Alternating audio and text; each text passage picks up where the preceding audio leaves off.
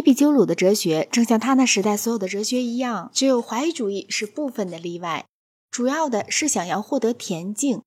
他认为快乐就是善，并且他以鲜明的一贯性坚持这种观点一直到底。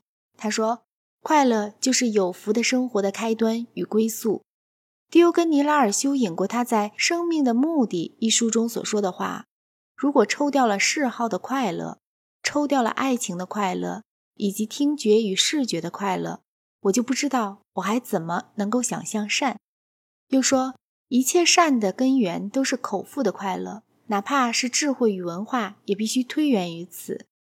他告诉我们说，心灵的快乐就是对肉体快乐的观赏。心灵的快乐之唯一高出于肉体快乐的地方，就是我们可以学会观赏快乐，而不观赏痛苦。因此，比起身体的快乐来，我们就能够控制心灵的快乐。德行，除非是指追求快乐时的审慎权衡，否则它便是一个空洞的名字。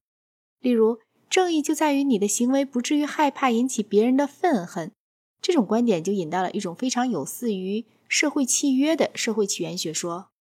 伊壁鸠鲁不同意他的某些快乐主义的前人们只区别开积极的与消极的快乐，或动态的与静态的快乐。动态的快乐就在于获得了一种所愿望的目的，而在这以前的愿望是伴随着痛苦的。静态的快乐就在于一种平衡状态。它是那样一种事物状态存在的结果。如果没有这种状态存在时，我们就会愿望。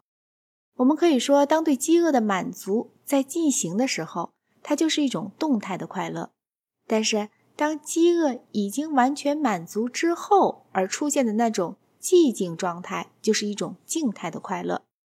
在这两者之中，伊壁鸠鲁认为还是追求第二种更为审慎一些，因为它没有掺杂别的东西。而且也不必依靠痛苦的存在作为对愿望的一种刺激。当身体处于平衡状态的时候，就没有痛苦。所以，我们应该要求平衡，要求安宁的快乐，而不要求激烈的快乐。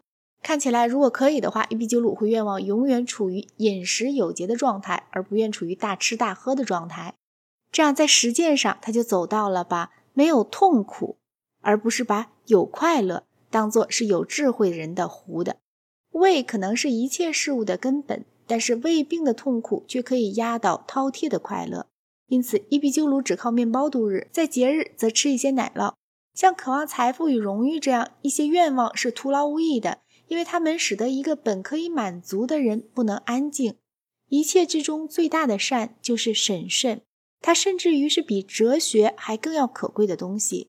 他所理解的哲学乃是一种刻意追求幸福生活的实践的体系，它只需要常识，而不需要逻辑或数学，或者任何柏拉图所拟定的精细的训练。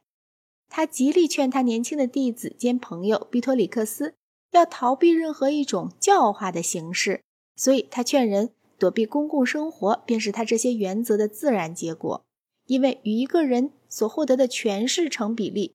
嫉妒他，因而想要伤害他的人数也就随之增加。纵使他躲避了外来的灾难，但内心的平静在这种情况下也是不可能的。有智慧的人必定努力使生活默默无闻，这样才能可以没有敌人。性爱作为最动态的快乐之一，自然是被禁止的。这位哲学家宣称，性交从来不曾对人有过好处。如果他不曾伤害人的话，那就算是幸运了。他很喜欢别人的孩子。但是要满足这种趣味，他似乎就要有赖于别人不听他的劝告了。事实上，他似乎是非常喜欢孩子，径直违反了自己的初衷，因为他认为婚姻和子女是会使人脱离更严肃的目标的。卢克莱修是追随他贬斥爱情的，但是并不认为性交有害，只要他不与激情结合在一起。伊壁鸠鲁看来，最可靠的社会快乐就是友谊。伊壁鸠鲁是像边沁一样的一个人，他也认为在一切时代里，所有的人都只追求着自己的快乐，有时候追求的很明智，有时候则追求的很不明智。但是他也像边沁一样，常常会被自己温良而多情的天性引得做出一些可赞美的行为来。而根据他自己的理论，他本是不应该如此的。他显然非常喜欢他的朋友，不管他从他们那里所得到的是什么，但是他却极力要说服自己相信他是。自私的，正像他的哲学所认为的一切人一样。